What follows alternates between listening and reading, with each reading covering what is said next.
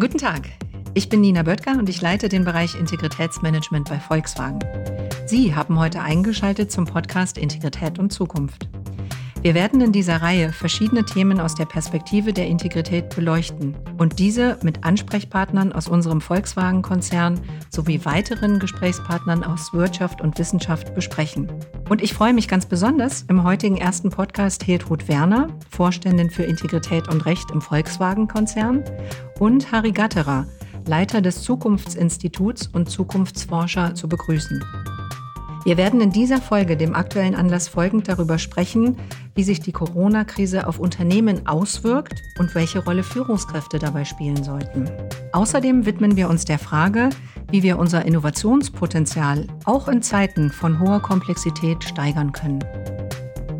Wir sprechen sowohl über die Bedeutung von Strukturen, Ritualen, als auch von emotionaler Nähe und Zusammenarbeit. Denn es ist eine Zeit, in der Worte Bedeutung bekommen.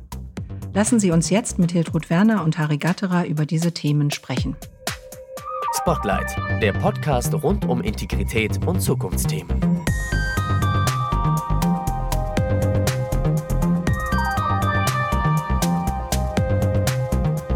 Gemeinsam gehen wir in den Dialog, offen, direkt und ehrlich. So, guten Tag. Ich freue mich ganz besonders im heutigen ersten Podcast Hiltrud Werner, Vorständin für Integrität und Recht im Volkswagen-Konzern und Harry Gatterer, Leiter des Zukunftsinstitutes und Zukunftsforscher, hier zu begrüßen. Gleich zum Anfang die Frage, Hiltrud Harry, bevor wir in unser heutiges Thema einsteigen, wie würdet ihr meiner Oma euren Beruf erklären? Was macht ihr? Hiltrud, magst du vielleicht beginnen? Ja, am einfachsten erklärt sich das für meinen Bereich immer, wenn man sich ein Auto auf einer Straße vorstellt und äh, damit man möglichst sicher diese Straße passieren kann, ist rechts und links eine Leitplanke. Und in meinem Beruf heißt das die Leitplanke auf der einen Seite, das sind die Normen und Werte und auf der anderen Seite sind es die Regeln und Gesetze. Das heißt, Integrität und Recht äh, flankieren unser wirtschaftliches Leben.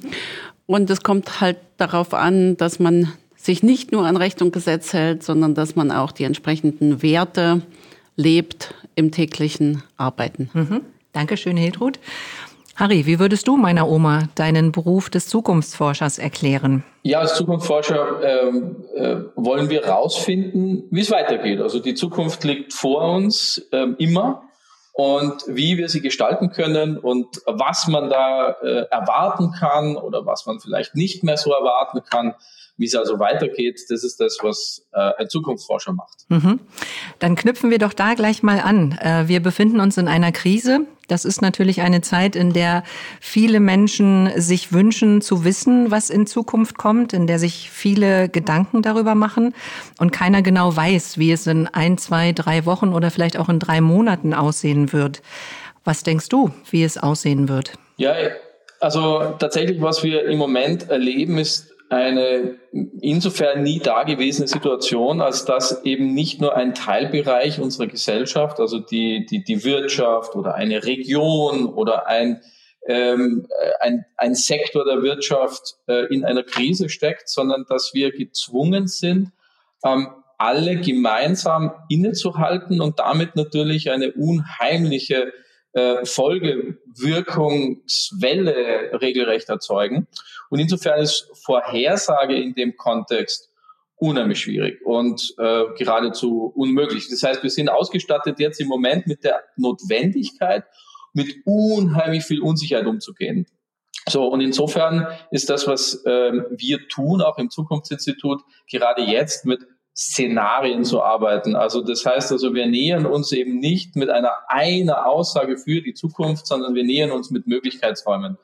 Und, äh, und das entlang im Wesentlichen zweier, zweier Achsen. Das eine ist eben äh, eine Zukunft, die sich optimistisch entwickelt oder eben pessimistisch und auf der anderen Seite die Achse ähm, einer eher Zurückhaltung im Sinne der Vernetzung, einer eher Isolations- ähm, Struktur oder eben einer nach wie vor globalen Struktur.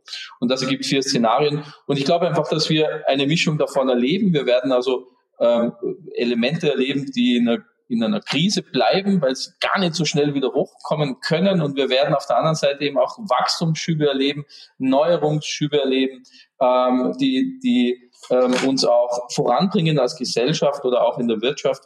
Und insofern ähm, bin ich schon naja, bei allem Ernst, den wir jetzt reinbringen müssen, auch gewillt, gerne den, den optimistischen Blick auf die Möglichkeitsräume hinzulenken. Mhm.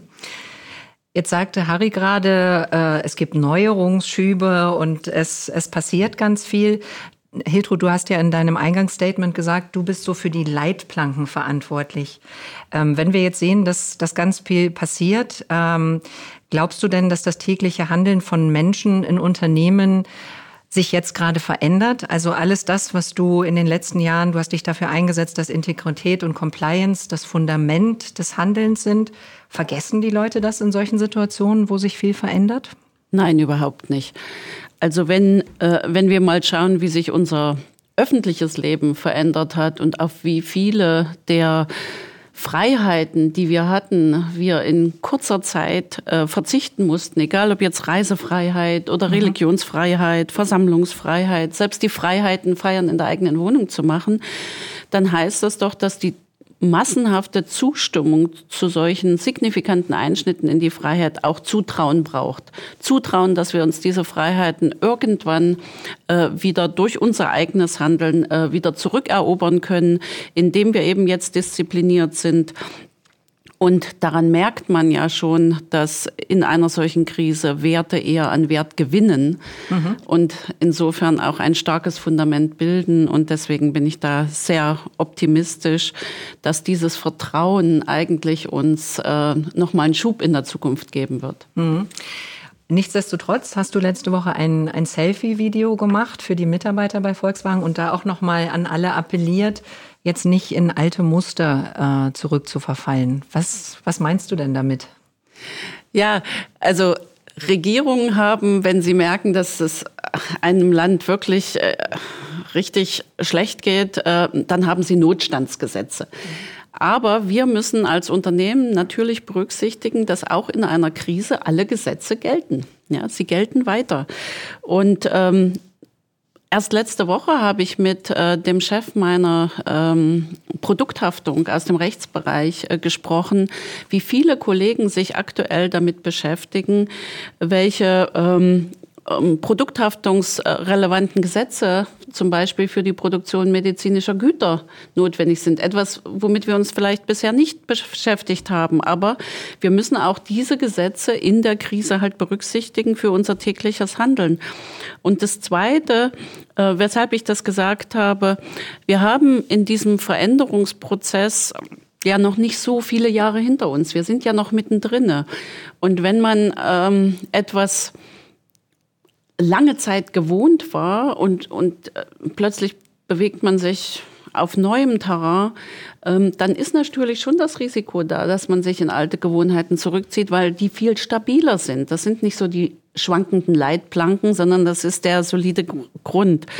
Was wir gelernt haben in dem Veränderungsprozess in den letzten Jahren ist, dass es auf jeden Einzelnen ankommt, dass jeder eine eigene Kraft hat, dass wir nicht immer nur auf den anderen schauen müssen und sagen, ja, meine Führungskraft oder der Kollege, der macht's ja noch gar nicht so, wie wir sollen und und dass man sich so in der Rechtfertigung äh, befindet, äh, sich selbst nicht zu verändern.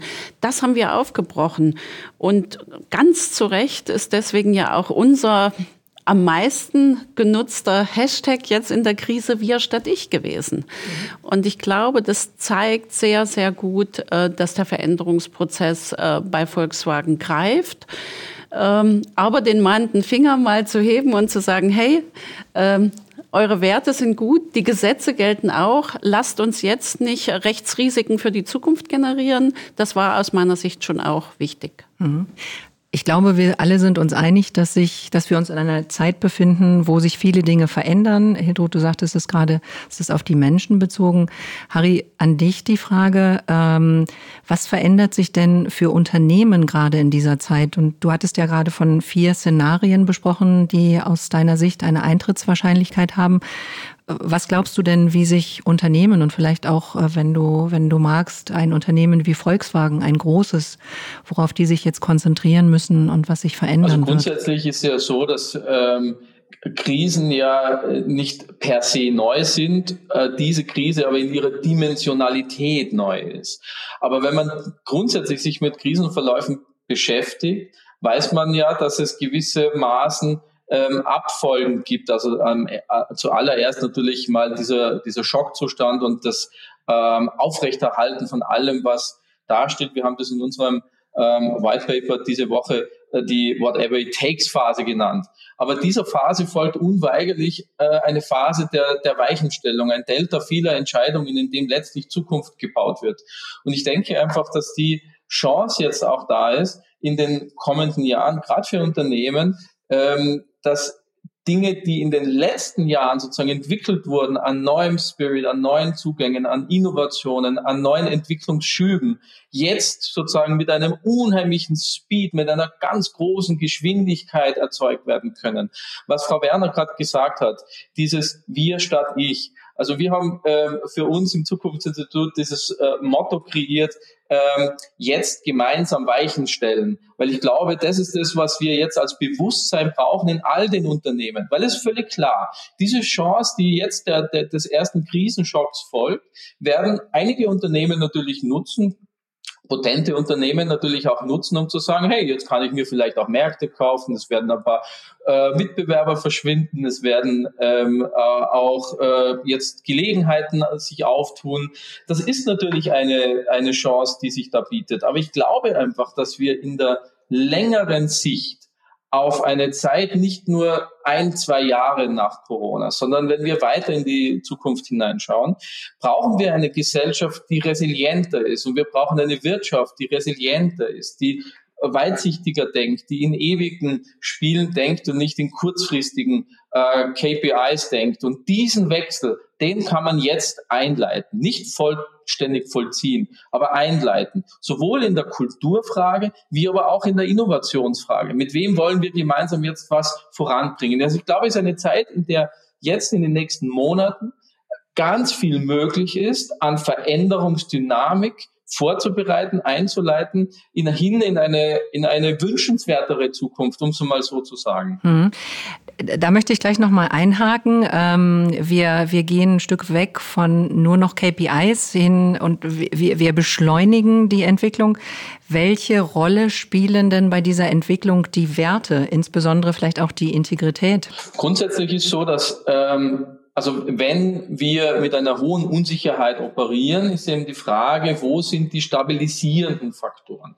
Und die stabilisierenden Faktoren können wir kaum im Außen finden. Wir erleben das ja gerade. Jeden Tag eine neue Prognostik, jeden Tag eine neue Aussage über mögliche Zukünfte oder Nicht-Zukünfte.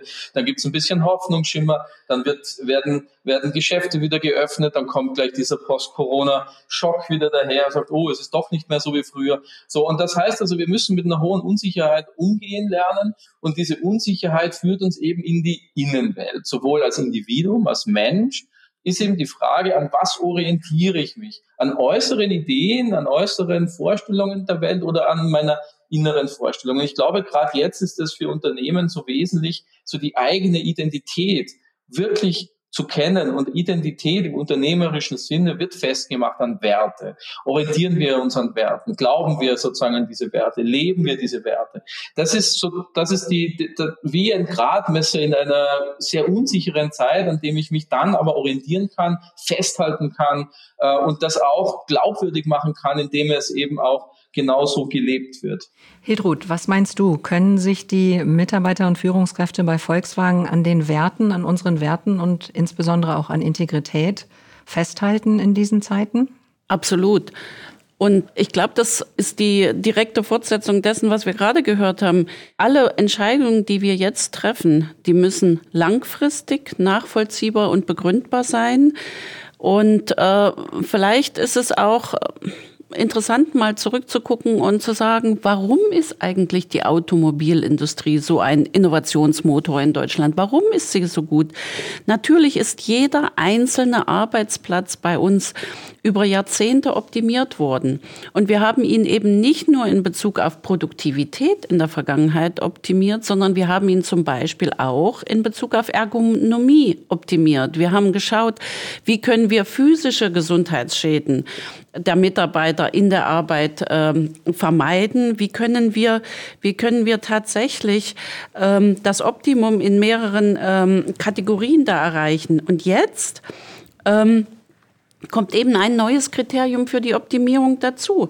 Ähm, haben wir den Arbeitsplatz auch in Bezug auf die Minimierung des Ansteckungsrisikos optimiert. Aber wir können das und wir werden das schaffen. Natürlich muss Volkswagen als größtes Unternehmen Europas einen Beitrag leisten. Das hat es auch in der Vergangenheit schon getan. Aber das betrifft halt alle, alle Elemente der Gesellschaft. Ja, der Staat kann seinen Auftrag auch nur erfüllen, wenn er Steuereinnahmen hat. Und ähm, die Mitarbeiter wollen aus, ihrem Arbeit, aus ihrer Arbeit auch ein Einkommen erzielen. Und wir als Unternehmen müssen natürlich auch Umsatz generieren. Aber wir können eben unsere Innovationskraft, unser ähm, unser Potenzial zur Produktivität auch auf neue Kriterien ausrichten. Und das ist, was ich meine, wenn ich sage, das Ansteckungsrisiko an einem bestimmten Arbeitsplatz wird mit Sicherheit zu diesen Kriterien in Zukunft gehören. Mhm. Hedro, du hast ja gerade beschrieben, wie es bei Volkswagen derzeit aussieht und auch was, was uns jetzt antreibt. Mal an dich als Vorstand die Frage. Wir müssen Geld verdienen, Arbeitsplätze erhalten, wollen einen Beitrag für die Gesellschaft leisten. Wie trifft man denn als Konzernvorstand in solchen Zeiten Entscheidungen? Ja, die Erwartung darf nicht sein, dass alle Entscheidungen immer richtig sind, sondern sie müssen nachvollziehbar sein, sie müssen transparent sein, wir müssen in der Lage sein, Kompromisse zu finden.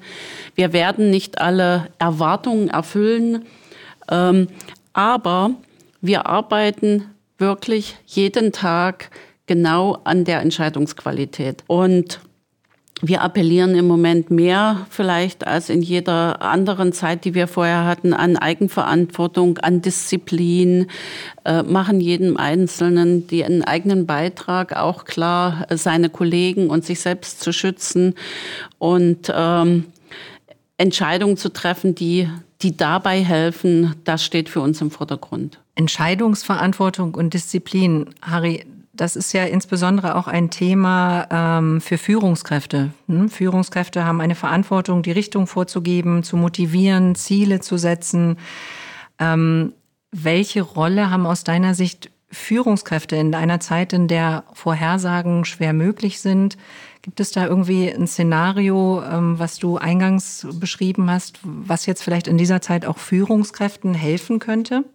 Naja, das erste ist tatsächlich äh, Kongruenz zeigen, also diese inneren Werte, von denen wir schon gesprochen haben, die formuliert sind, tatsächlich ähm, also äh, vorleben und nachvollziehbar machen, dass man sich an diesen Werten orientiert. Wenn also das Außen ungewiss ist, dass wir im Inneren etwas haben, das uns Stabilität gibt.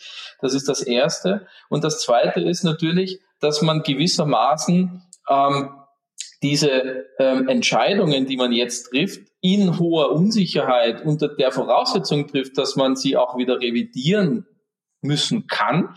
Äh, mhm. Das ist, äh, glaube ich, etwas, was transparent gemacht gehört, ne? weil äh, die, die klassische Idee ist, ja, da gibt es eine Führungskraft, ähm, die ist dafür da, dass sie Entscheidungen trifft und an diese Entscheidungen verhalten wir uns alle. Das würde aber verhindern, dass zum Beispiel Entscheidungen, die getroffen werden und die jetzt gar nicht so aus, die vielleicht von anderen Perspektiven jetzt gar nicht so schlau sind, gar nicht reflektiert werden. Und dieses blinde Nicht-Reflektieren von Entscheidungen, das finde ich gerade in einer Krise ähm, durchaus gefährlich. Also das heißt also die Transparenz in der Entscheidungsfindung und auch die Einladung zur Reflexion, also Feedback Loops. Je höher die Komplexität in einer Situation, in einer System ist, desto entscheidender sind eben Feedback Schleifen und Feedback Loops. Und dafür braucht es eine hohe Transparenz. Und man darf da nicht in so eine Ego-Falle verfallen, ne? dass man so aus dem alten Rollenbild heraus die Idee hat, oh, jetzt muss ich aber entscheiden und dann habe ich irgendwie Stress und schlaflose Nächte und kann ich entscheiden? Nein, kongruent sein, äh, diese, diese Transparenz einführen, zu sagen, hey, gibt's mir Feedback, ich weiß, dass die Situation ist, äh, ein Ausnahmezustand. Und das Dritte ist, was ich schon glaube, ist, dass eine Führungskraft einfach komplexe Werkzeuge der Krisenbewältigung braucht. Also wir haben ja, also zum Beispiel ein Instrument, mit dem wir im Zukunftsinstitut viel arbeiten, das kommt aus der Resilienzforschung. Das ist so etwas wie, wir nennen das eine Lazy Aid, ein Adaptive Loop. Das ist wie so eine leicht schräg liegende Acht. Und das heißt einfach, das ist ein, ein Symbol dafür, dass jedes System, jedes komplexe System immer wieder Phasen durchläuft, ja.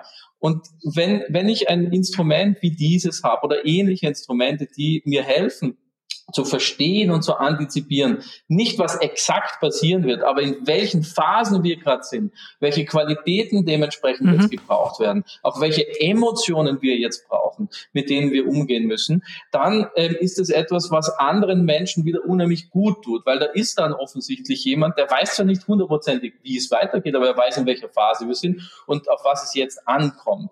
Und das finde ich sind drei ganz wesentliche Themen, die jetzt Führungskräfte gerade auszeichnen. Und diese alte sozusagen, einer weiß das alles, Idee, die kann man über Bord werfen, gerade in einer Krise. Mhm.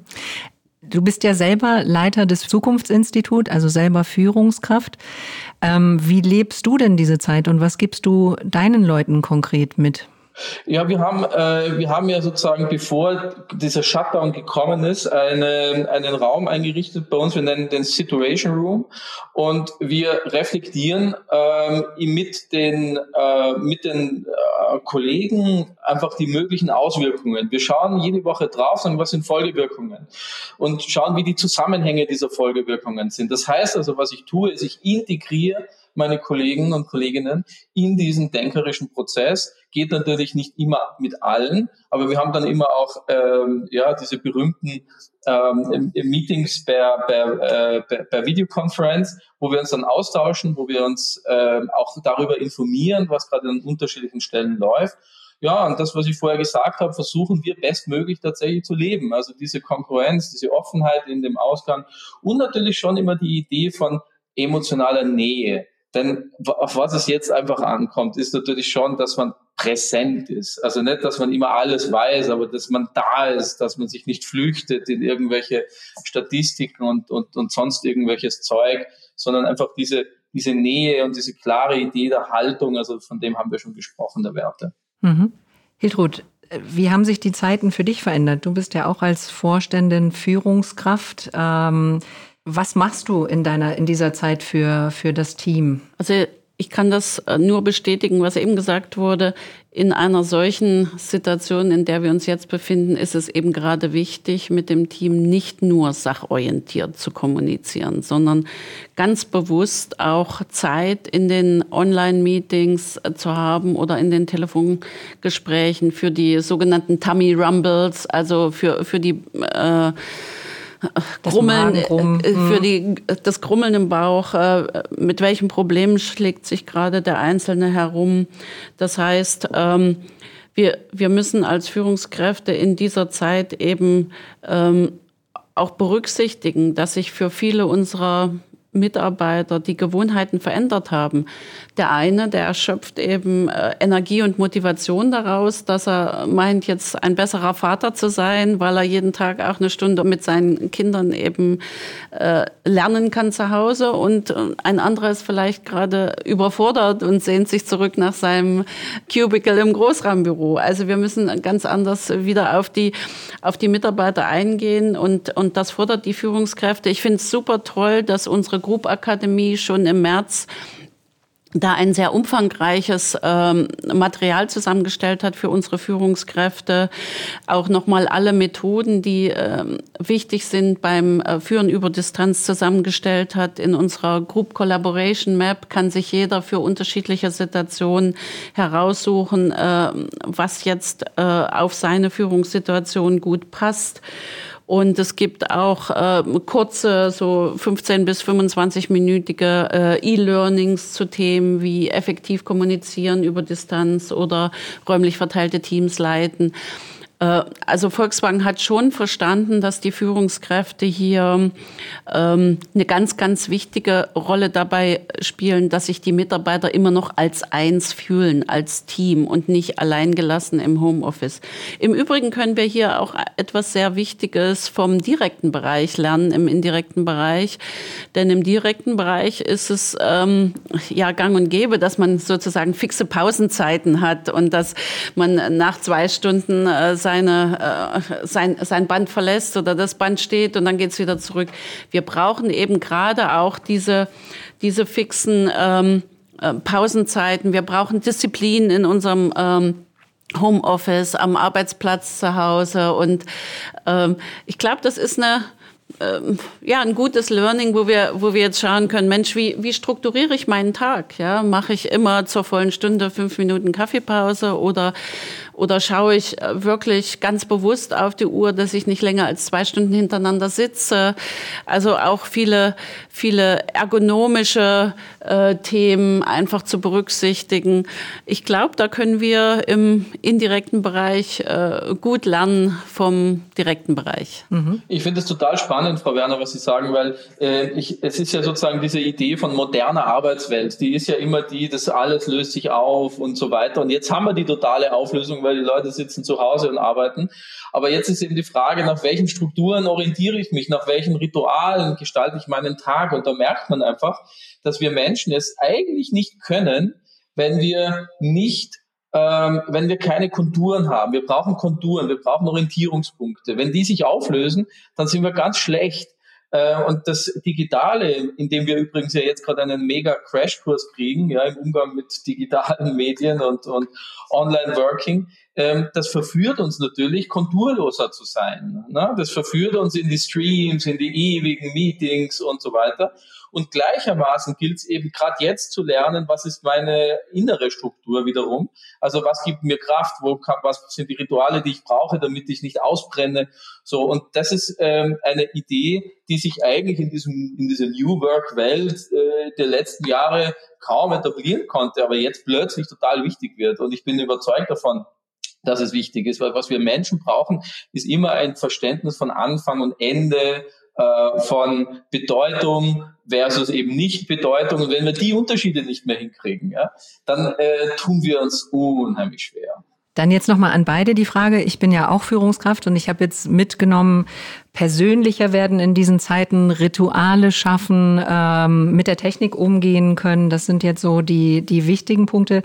Gibt es da was, was ihr mir konkret vielleicht noch mitgeben könnt und mir stellvertretend für viele unserer Zuhörer? Was mache ich jetzt als eine gute Führungskraft in diesen Zeiten, wo Orientierung gebraucht wird? Ja, eigentlich das gleiche wie sonst, nur eben ein bisschen bewusster. Also sprich, äh, der Fokus sollte immer auf dem Erreichten liegen und nicht auf der Erreichbarkeit. Äh, und äh, für unsere Mitarbeiter ist es schon sehr wichtig zu sehen, dass die Führungskräfte eben einen ganzheitlichen Ansatz haben, die Themen anzugehen. Und ich glaube, wir haben vorhin über Werte gesprochen.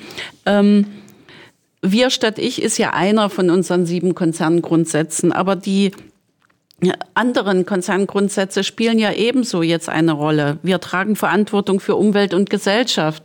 Wir haben vielleicht in den letzten drei Jahren mehr das Umwelt betont. Jetzt merken wir, aha, da steht noch und Gesellschaft. Mhm. Wie, wie setzen wir das um? Wir sind stolz auf die Ergebnisse unserer Arbeit.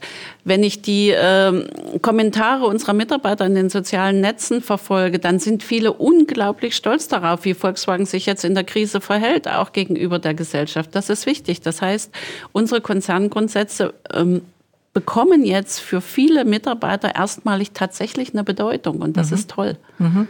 Also ich muss das jetzt, das ist ja, das ist eine Zeit, in der Worte Bedeutung bekommen. Das muss man schon sagen. Worte bekommen mhm. Bedeutung. Ich finde, Volkswagen hat tatsächlich einfach in, den, in diesen Wochen der Krise einen unheimlich guten Job gemacht.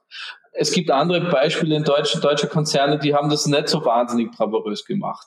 Äh, und die äh, und das ist schon etwas, was eine unheimlich gute Qualität und jetzt einfach zeigt, auf was haben wir uns die letzten Jahre vorbereitet. Also Krisen, da findet sich ja die Welt nicht neu, sondern es mischt sich neu. Nicht? Und die Frage ist, auf was haben wir uns vorbereitet? Und Volkswagen hat ja offensichtlich aus einer Krise gelernt und daraus sich vorbereitet auf diesen Moment und kann das jetzt sozusagen ähm, eindringend sichtbar machen. Und äh, das finde ich ganz, äh, also finde ich wirklich bemerkenswert.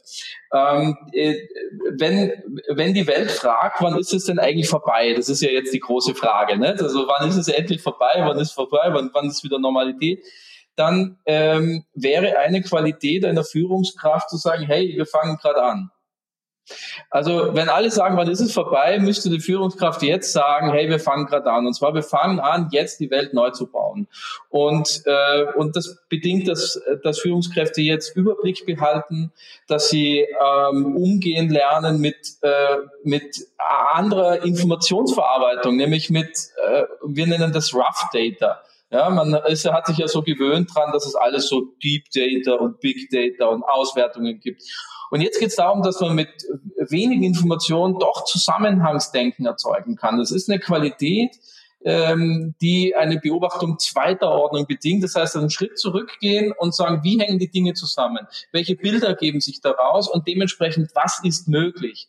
Und das Konzentrieren auf das, was möglich ist. Nicht ignorieren, was alles schlecht läuft. Nicht? Es geht nicht um ignorieren. Es geht einfach um konzentrieren auf das, was möglich ist und aus diesem visionären Mindset heraus eine, eine Führung aufbauen, die ihm sagt, hey, jetzt geht's los. Die Zukunft sortiert sich neu und äh, lasst sie uns anpacken, lasst sie uns gestalten. Wenn das eine Führungskraft kann im Moment, ja, dann ist sie an der richtigen Stelle. Hiltrud, hey, jetzt geht's los. Lass uns die Zukunft gestalten. Ähm, worauf müssen wir denn als Volkswagen dann jetzt unsere Kraft konzentrieren? Was ist da deine Meinung zu? Ich glaube, wir müssen unser Innovationspotenzial äh, dazu nutzen, dass unsere Mitarbeiter sich am Arbeitsplatz genauso sicher fühlen wie zu Hause. Mhm. Das ist wichtig. Äh, wir müssen uns auch äh, darauf konzentrieren, dass wir in dieser Krise eben diesen gesamtheitlichen Ansatz auch leben. Und natürlich bedeutet das nicht, dass wir sozusagen alle Probleme für alle lösen können. Äh, nicht für jeden Lieferanten und nicht für jeden Händler. Ähm, das System, auch das globale äh, System der Vernetzung in der Wirtschaft ist einfach hochkomplex. Aber was wir gezeigt haben in den letzten Wochen ist, dass wir nicht vorsätzlich ähm, jemanden in dieser Krise schädigen oder vorsätzlich ähm, Dinge unterlassen, die dieses Gesamtsystem äh, stabilisieren könnten. Und das müssen wir weiter fortsetzen. Ähm, ja, Volkswagen hat Krisenkompetenz, das muss man schon sagen. ähm, da, da gibt es so viele Beispiele von äh, angefangen in den 80ern über die Fi Finanzkrise, über, über die Dieselkrise. Also wir, wir haben schon Krisenkompetenz und daraus äh, schöpfen wir natürlich auch unsere Möglichkeiten aus dieser Krise wieder gut hervorzugehen. Du hast gerade geschmunzelt, Harry, als Hiltrud gesagt hat, wir haben Krisenkompetenz. Ähm, und du hattest ja auch schon gesagt, dein, dein Blick von außen sagt, wir machen einiges richtig und wir machen einiges gut. Ähm, magst du vielleicht mal einen Blick mit uns gemeinsam in die Automobilindustrie allgemein äh, werfen? Was wird denn da sich in Zukunft entwickeln? Also wie wird Mobilität sein? Ähm, ich habe jetzt gerade eine Schlagzeile gelesen, in China werden wieder mehr Autos gekauft, weil die Leute nicht mehr Bus fahren wollen. Also gibt es da irgendwie, ähm, gibt es da Hinweise, wie sich, wie sich Mobilität jetzt auch entwickelt? Das ist ganz schwer jetzt abzuleiten. Das hängt nämlich noch von vielen Faktoren ab, mhm. die mit Zeit zusammenhängen, die wir jetzt einfach nicht, wirklich nicht wissen.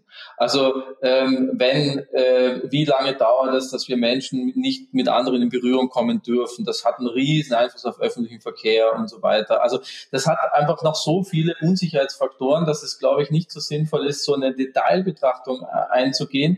Aber was man schon sehen kann, ist natürlich, dass äh, meines Erachtens vieles von, dass man jetzt den Begriff der Innovation sich ganz genau anschauen muss. Was ist denn wirklich jetzt innovativ? Was ist gefragt? Ist es wirklich das selbstfahrende Auto, das, äh, äh das jetzt sagen, dass die große Innovationswelle ist oder die, die Flugdrohnen? Also das sind ja die ganzen äh, Zukunftschimären der, der letzten äh, Jahre, äh, wenn es um Mobilität gegangen ist. Ähm, oder ist es jetzt eben tatsächlich eine höhere Resilienz? Also was passiert, wenn Systeme eben nicht mehr funktionieren und wie können wir uns trotzdem bewegen, wie bleiben wir beweglich. Ähm, Sicherheit wird ein großes Thema werden. Man wird eine Zunahme auch natürlich an Gesundheitsfaktoren haben. Und ich bin auch überzeugt, dass der dass das, dass das Mindset, das ja schon angelegt war in Richtung ökologischer Entwicklungen, einfach st sich stärken wird durch die Krise. Wir haben ja un unweigerlich verstanden, dass dieser Virus ähm, äh, äh, letztlich ein Teil der Natur ist und äh, wir zurückgeworfen auch äh, erkennen müssen, dass wir Teil der Natur sind. Also wir sind part of the game. Und, äh, und ganz viele sogenannte Innovationen der letzten Jahre in der Mobilität schienen mir abstrakte Innovationen zu sein. Und ich glaube, jetzt ist eben die Frage, wie gelingt ein Innovationsschub, der mit Fokus auf Ökologisierung, höhere Resilienz, ähm, weg von Abfallwirtschaft hin zu Kreislaufwirtschaft. Ähm, also so, das sind eben Fragen meines Erachtens, die jetzt für, für Industrie, gerade rund um die Mobilität, entscheidend werden. Und, äh, und natürlich diese, also die Frage der Individualmobilität versus der ähm, öffentlichen Mobilität ist meines Erachtens nur eine Frage der Zeit, weil der Zeitgeist ist eindeutig Mobilität als eine Art Service zu nehmen und nicht als eine Art Einzelgegenstand, das ich besitze. Und das kann natürlich jetzt in der Corona äh, in der Post-Corona-Welle mal einen Ausschlag haben, ne? so wie du es mhm. auch gerade angedeutet hast. Aber dem, dem, würde ich jetzt noch nicht die große Bedeutung geben. Ja, das ist ein Effekt. Wir sind immer noch mittendrin. Ja, so das ist noch nicht, da ist dann noch nicht das Ende der Fahnenstange. Ja, langfristig glaube ich eher an an diesen ökologischen Mindset, der sich durchsetzen wird. Und dann sind eben ähm, das reine individuelle Fahrzeug, das ich besitze, nicht das äh, zentrale Tool sozusagen. Also ich habe aus diesem Gespräch jetzt unglaublich viel mitgenommen, auch unglaublich viel Positives. Wir haben ja äh, viel gesprochen über die Werte, über die Veränderung, über die Chancen, die eine Zeit wie diese auch bietet im Hinblick darauf, äh, Dinge zu überdenken, Dinge neu zu machen. Ähm, Dinge jetzt auch anders anzugehen. Harry, an dich die Frage. Äh, gibt es etwas, was du unseren Hörern an dieser Stelle noch mitgeben möchtest? Naja, ich möchte natürlich jedem in diesem Moment Zuversicht mitgeben, weil ähm, Zukunft ist ähm, etwas, das in uns entsteht. Die Zukunft ist nicht schon vorher gemacht. Und äh, wenn äh, wir uns, also Zukunft hat was mit unserer Vorstellungskraft zu tun, mit unseren Ideen, mit unseren Gedanken. Und äh, die entstehen jetzt. Und natürlich, wenn sich die Gegenwart dekonstruiert, dekonstruiert sich unsere Zukunft. Das heißt, plötzlich ist die futsch und wir müssen uns überlegen, ja, aber was machen wir jetzt? Und äh, was ich mit, dem Zuversicht, mit der Zuversicht meine, ist, ganz viel von dem, was wir jetzt machen, liegt tatsächlich an uns selber und äh, an uns selber im Sinne des Einzelnen, aber an uns selber auch im Sinne der Gemeinschaft. Deswegen glaube ich eben sehr daran, dass es jetzt darum geht, gemeinsam Weichen zu stellen und vor allem in, den, in der Zeit der nächsten Monate Weichen zu stellen, die uns dann über Jahre ähm, hoffentlich eine ganz schöne und interessante und spannende Zukunft wieder ermöglichen. Ich finde das sehr, äh, sehr beruhigend und auch sehr optimistisch, dass wir im Grunde genommen unsere Zukunft selber in der Hand haben. Das ist nicht etwas, was geschieht, sondern ich verstehe jetzt von dir, Harry, es ist etwas, was wir selber gestalten können. Hiltrud, ähm, zum Abschluss an dich die Frage, warum glaubst du, dass Volkswagen auch durch diese Krise kommen wird? Ja, Volkswagen hat 670.000 Gründe, ähm, warum es auch diese Krise meistern wird. Das sind alle unsere Mitarbeiter mit ihren ähm, Ideen und ihrem Engagement. Unsere Mitarbeiter wissen, dass es auf jeden Einzelnen ankommt. Die Bereitschaft zu Kompromissen ist bei Volkswagen erprobt. Ähm, viele Krisen liegen unter uns. Äh, wir haben die gemeinsam gemeistert und ähm, da kann ich gar nicht anders als optimistisch sein. Also 670.000 Menschen, die es in der Hand haben, Volkswagen voranzubringen. Das finde ich auch sehr ermutigend. Vielen Dank, Hiltrud, Harry. Ich danke euch für dieses spannende Gespräch. Danke, Nina. Und Ihnen, liebe Zuhörer, danke ich fürs Einschalten. Ich hoffe, unsere erste Folge aus der Reihe Integrität und Zukunft hat Ihnen gefallen. Wenn Sie einen Kommentar oder eine Frage zu diesem Podcast haben, senden Sie uns gerne eine E-Mail an integrität.volkswagen.de. Ich freue mich, wenn Sie auch beim nächsten Mal wieder einschalten, wenn es heißt Integrität und Zukunft, der Unternehmenspodcast fragt nach. Spotlight, ein Podcast der Volkswagen Aktiengesellschaft. Spotlight erscheint regelmäßig auf iTunes und Spotify. Weitere Informationen zum Podcast, zum Integritätsmanagement der Volkswagen AG und zum Strategieprogramm Together for Integrity finden Sie auf www.volkswagenag.com.